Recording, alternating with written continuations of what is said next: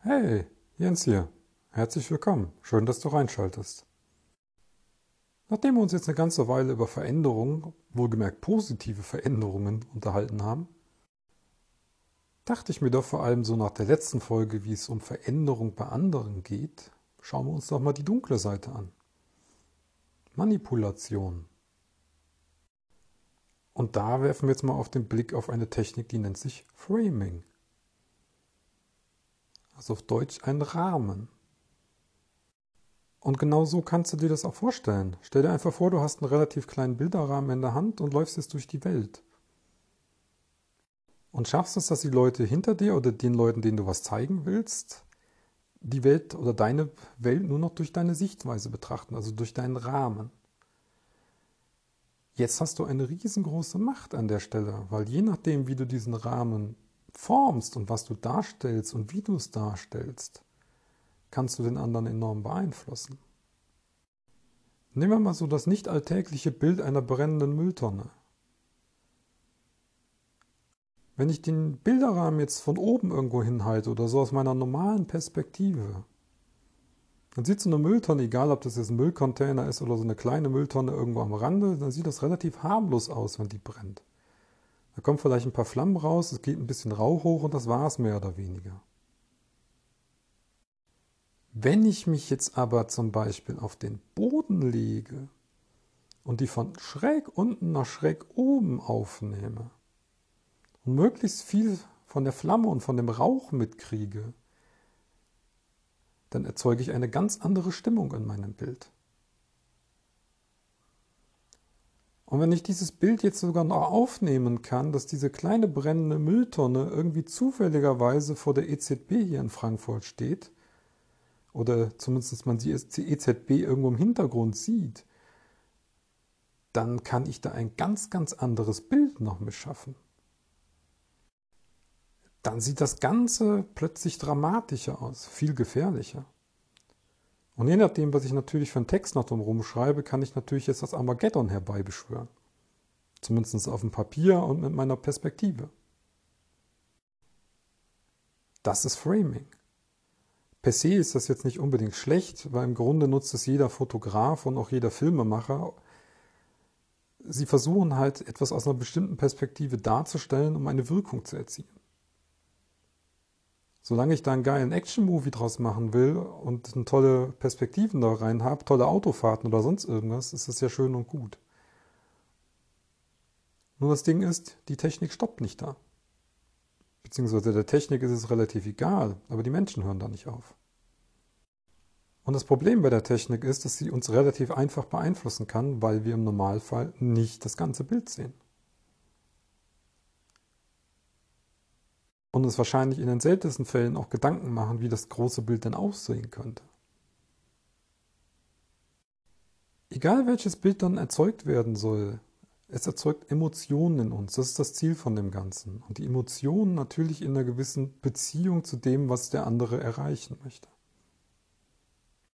Im Fall von, meiner Brennen, von meinem brennenden Mülltonnenbeispiel war das jetzt eins hier damals aus dem, wie die EZB hier in Frankfurt eröffnet wurde und es hier ein paar Ausschreitungen und verbrannte Autos gab und verbrannte Mülltonnen.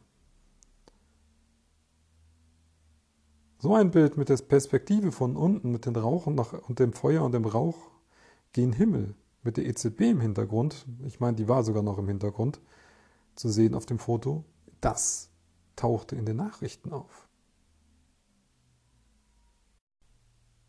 Und das ist das nächste, was an dieser Technik sehr gefährlich ist. Sie wird praktisch von jedem genutzt. Und du musst schon dagegen arbeiten und jedes Ding in Frage stellen, was du siehst oder welche Rahmen einer versucht aufzumachen, welche Perspektive jemand versucht dir zu zeigen. Dass du aktiv rausgehst und noch guckst, dass es noch andere Perspektiven gibt.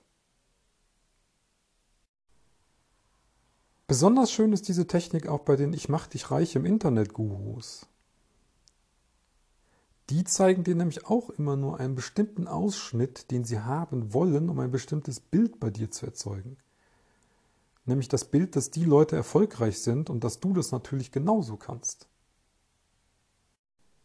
Und die zeigen auch sehr schön es, wenn du die Szene, die in deinem Rahmen, in deinem Framing dargestellt wird, extrem stark beeinflussen kannst. Sprich, du kannst alles dahinstellen, was du willst.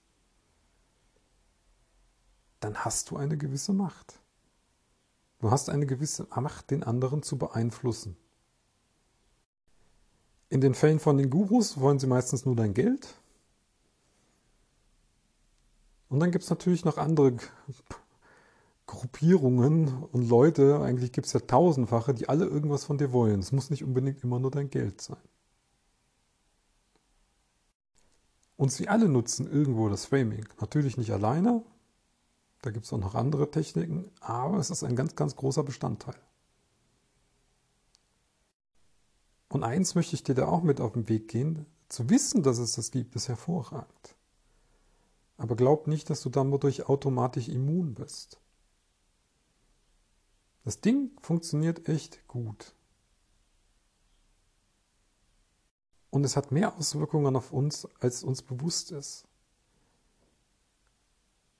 Du musst nämlich tatsächlich aktiv gegensteuern und das, was du siehst, in Frage stellen. Und wenn du irgendwelche Bilder siehst, dann eine Frage stellen, was sehe ich eigentlich nicht und aus welcher Perspektive ist es denn aufgenommen? Würde das aus einer anderen Perspektive auch noch so dramatisch aussehen?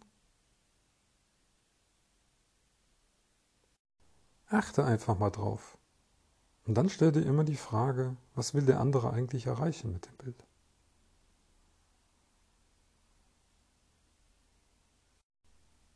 So als Übung kannst du dir einfach mal deinen Fake-Guru der Wahl aussuchen, egal zu welchem Themenbereich. Und schau dir mal so ein Video von ihm an. Wenn du keinen hast, geh einfach auf YouTube und guck mal Geld verdienen im Internet oder sowas. Oder Affiliate Marketing. Du wirst genug finden. Und dann guck sie dir einfach mal an. Guck dir das Video mal an. Guck dir mal an, was da passiert. Welche Perspektive nehmen sie auf? Was zeigen sie dir? Hättet ihr direkt seine schweineteure Uhr ins Bild rein? Siehst du direkt die dicke Karre rumstehen? Und dann sei dir bewusst, das Ganze macht er im Endeffekt, um dir etwas zu verkaufen. Und es hat, auch wenn du nicht bei ihm kaufst, hat es Auswirkungen auf dich. Du empfindest in dem Moment etwas. Und da kann ich dir auch den Tipp geben, nur Horsche mal in dich hinein, was da hochkommt. Du wirst erstaunt sein, wie gut die Sachen unterschwellig funktionieren, auch wenn du denkst, du bist immun. Probier es einfach mal. Bis zum nächsten Mal.